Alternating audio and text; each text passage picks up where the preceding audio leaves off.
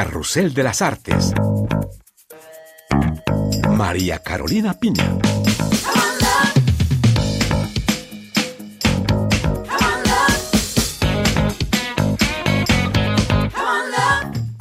Bienvenidos a este espacio en el que la cultura es noticia. Un gusto saludarles nuevamente desde nuestros estudios en París y ya mismo les enumeramos los temas que les hemos preparado para hoy. A 50 años del golpe que cambió el rumbo de Chile, una novela gráfica publicada en francés rememora los años Allende y el proyecto socialista de la Unidad Popular. Fuimos al encuentro del artista floral Luc Deschamps, quien sublima las fachadas de París con sus creaciones llenas de flores y color. En los estrenos del cine francés, Anatomía de una caída, cinta ganadora de la Palma de Oro en Cannes y Sage Femme, un viaje sin anestesia a la realidad de una maternidad.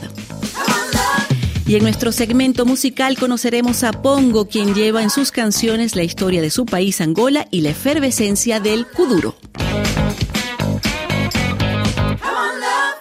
En 2023 se cumplen los 50 años del golpe de Estado en Chile que derrocó al presidente Salvador Allende y colocó en el poder a Augusto Pinochet durante casi dos décadas de dictadura militar.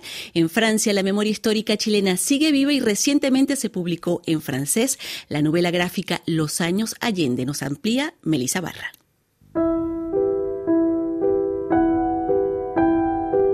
Santiago de Chile, 11 de septiembre de 1973. Los tanques del ejército se posicionan frente al Palacio de la Moneda y los aviones de combate sobrevuelan la capital a punto de ser bombardeada. La novela gráfica Los años de Allende comienza contando las últimas horas del presidente de izquierda acorralado por los militares. Rodrigo Elgueta es, junto a Carlos Reyes, autor de esta historieta. Justamente ese momento tan icónico que ha generado tantas imágenes que nos siguen impactando y además ese momento en el cual se quiebra una historia de Chile, la historia completa de Chile se quiebra hasta ese momento porque lo que llevó a la unidad popular a ser gobierno es un proceso largo también. Reyes y Elgueta quisieron retomar lo que fueron esos tres años de gobierno Allende desde su elección en septiembre de 1970. Para ello escogieron narrar ese periodo a través de los ojos de un periodista estadounidense. A medida que han ido avanzando las décadas, hemos ido tomando conciencia de la trascendencia de lo que ocurrió en Chile en ese periodo tan intenso. Se inventaron algunos personajes ficticios, que son cuatro, los cuales van a ser los vicarios del lector. O sea, estos personajes son los que se van a hacer las preguntas, ¿por qué ocurrió esto? ¿Por qué ocurrieron las colas? Por qué eh, la Embajada de Estados Unidos había tanto movimiento político, etcétera. Esas preguntas esenciales que no debemos olvidar eran justamente estos personajes ficticios los que se iban a hacer. Todo lo demás es real, está fundamentado, todos los hechos narrados en el libro fueron hechos que ocurrieron. En 2023, Chile conmemora los 50 años del golpe de Estado que llevó al suicidio de Salvador Allende, a la dictadura de Augusto Pinochet y a un modelo de sociedad que aún perdura en Chile. Es sumamente importante acercarse a la historia, pero además acercarse a la historia no repitiendo los conocimientos que ya sabemos, sino que siempre con una nueva mirada y con de nuevos puntos de vista. Hemos ido viendo con la internacionalización de los años de Allende que a nivel mundial también hay un interés por lo que ocurrió en Chile, porque ven que el neoliberalismo, de la manera en que se impuso en Chile, también se está empezando a expandir. Entonces hay mucha conciencia al respecto. Rodrigo Elguete y Carlos Reyes también son los autores de Nosotros los Selknam, un documental gráfico sobre este pueblo indígena extinto, víctima de genocidios.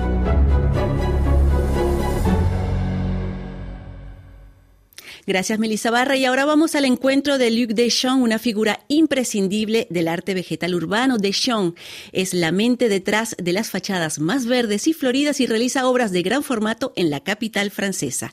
Nos amplía Paola Ariza. No soy jardinero, no siembro nada, pero sí adorno. Luc Deschamps lleva 40 años trabajando en Francia como florista y desde hace siete años eh, tiene una nueva especialidad. es decorador floral de fachadas. Cubre paredes enteras de flores de tela, rosas, glicinas, hortensias de todos los colores que amarra a ramas o a lianas vegetales. Trabajé toda mi vida con flores naturales. No me imaginaba que algún día iba a usar flores artificiales para realizar decoraciones florales. Ma vision, ma bonne vision de decoración floral. Pero ahora con ellas puedo realmente dedicarme al arte urbano, al street art. En vez de pintar muros con bombas de aerosol, uso flores y tallos para que todos puedan admirarlos en la calle. Y en París, el artista abrió su propia boutique de Champ. En su taller prepara todo el material que se va a colgar después. Amarro cada rama con sujetacables para que no se vuelen con un ventarrón. Debemos ser muy meticulosos. Ya luego colocarlas en la fachada nos toma una jornada.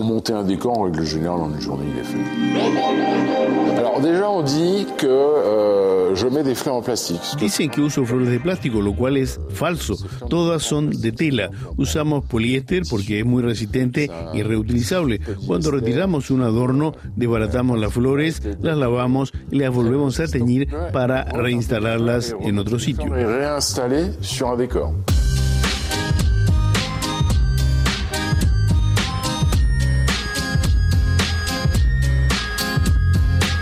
Luc Deschamps y sus fachadas han tenido mucho éxito y hoy en día le llueven los pedidos gracias a las redes sociales. Me complace ver a la gente sonreír y tomarle fotos a mis adornos. Hay mucha demanda y nuestra clientela sigue aumentando con cada nuevo proyecto de decoración. Notre intervention de, de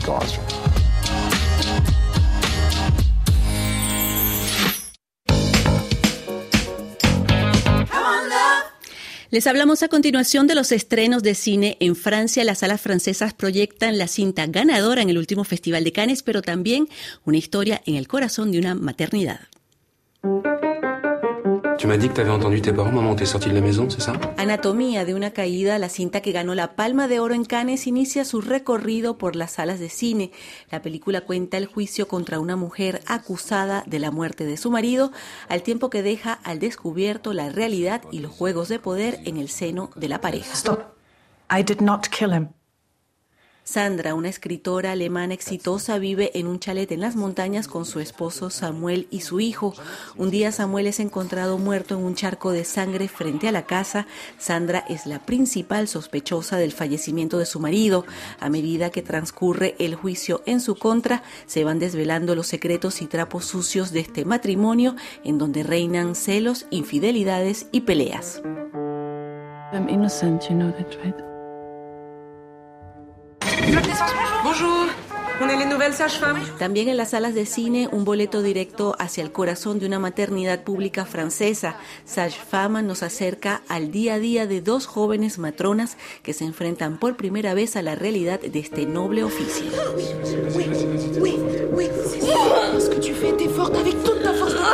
Non, on n'est pas ensemble là. On reprend. Luisa y Sofía descubren el ritmo infernal de un servicio de obstetricia al borde del colapso. Las dos amigas ponen a prueba su vocación frente a los numerosos problemas en esa maternidad pública, pero también disfrutan la euforia de cada nacimiento entre alegrías y angustias.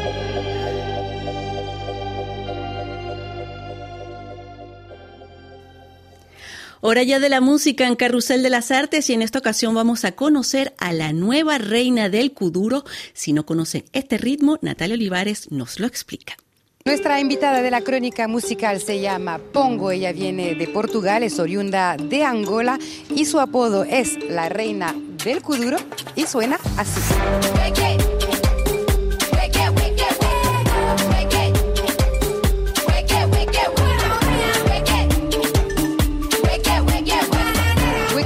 Es la canción que la propulsó a la fama cuatro años después y unos cuantos éxitos internacionales. Pongo está de gira en París para presentar su nuevo álbum Saquidilia y aprovechamos para preguntarle qué es el Kuduro para ella. Ser embajadora de Kuduro a nivel internacional. Ser embajadora de Kuduro a nivel internacional para mí significa que todo el trabajo que hemos hecho en los últimos años está dando frutos.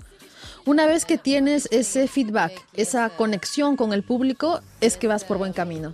La idea es esa, internacionalizar la cultura angoleña, que el mundo la conozca. Ser embajadora internacional tiene sentido para mí y es una responsabilidad también. Eso me motiva, me gusta. Más ainda, más es motivador. Es motivador y yo gosto de desafíos también.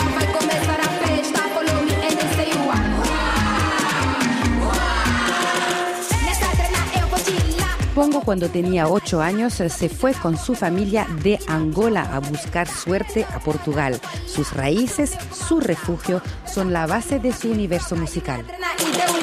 Deixamos Angola na expectativa de melhor condições de vida. Salimos de Angola en 2002 con mi familia para tener mejores perspectivas de futuro, más oportunidades de educación. Es lo que querían mis padres. Esto coincidió con la guerra de Angola, pero mi inspiración no viene de la guerra, viene de mis vivencias en Angola, país que dejé cuando yo tenía ocho años. Dejé a mi familia, a mis amigos. Ese cambio fue muy prematuro para mí. Tuve que descubrir otro país, adaptarme. Pasaron tantas cosas, que esto es lo que cuento en mis canciones. Yo siempre me sentí muy arraigada a mi cultura. En mi casa de Portugal estuvimos siempre conectados a Angola. La música, la educación, etc. Mi inspiración es exactamente eso. Mi infancia en Angola, los juegos en las calles y no la guerra. Exactamente la guerra.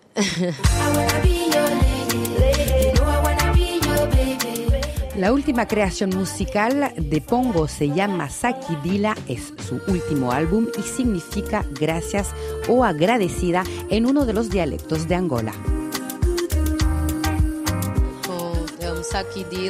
Sakidila es una forma de agradecer el camino de la creación de este álbum. Agradecimiento a la vida.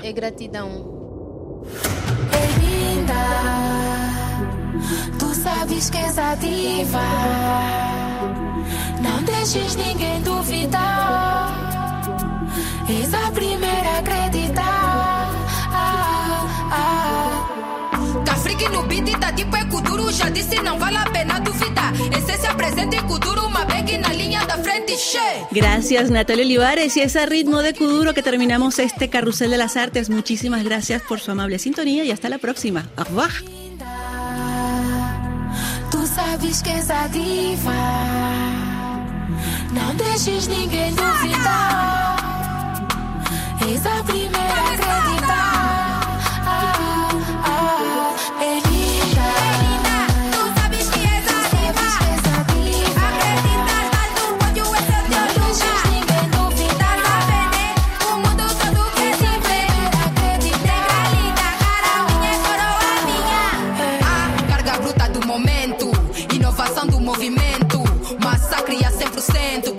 procura de rompimento. Pode ser aconselhamento, quem tentar o afrontamento. Nem com anos de tratamento vai sarar do atropelamento. linda. Tu sabes que és a diva. Não deixes ninguém duvidar. És a primeira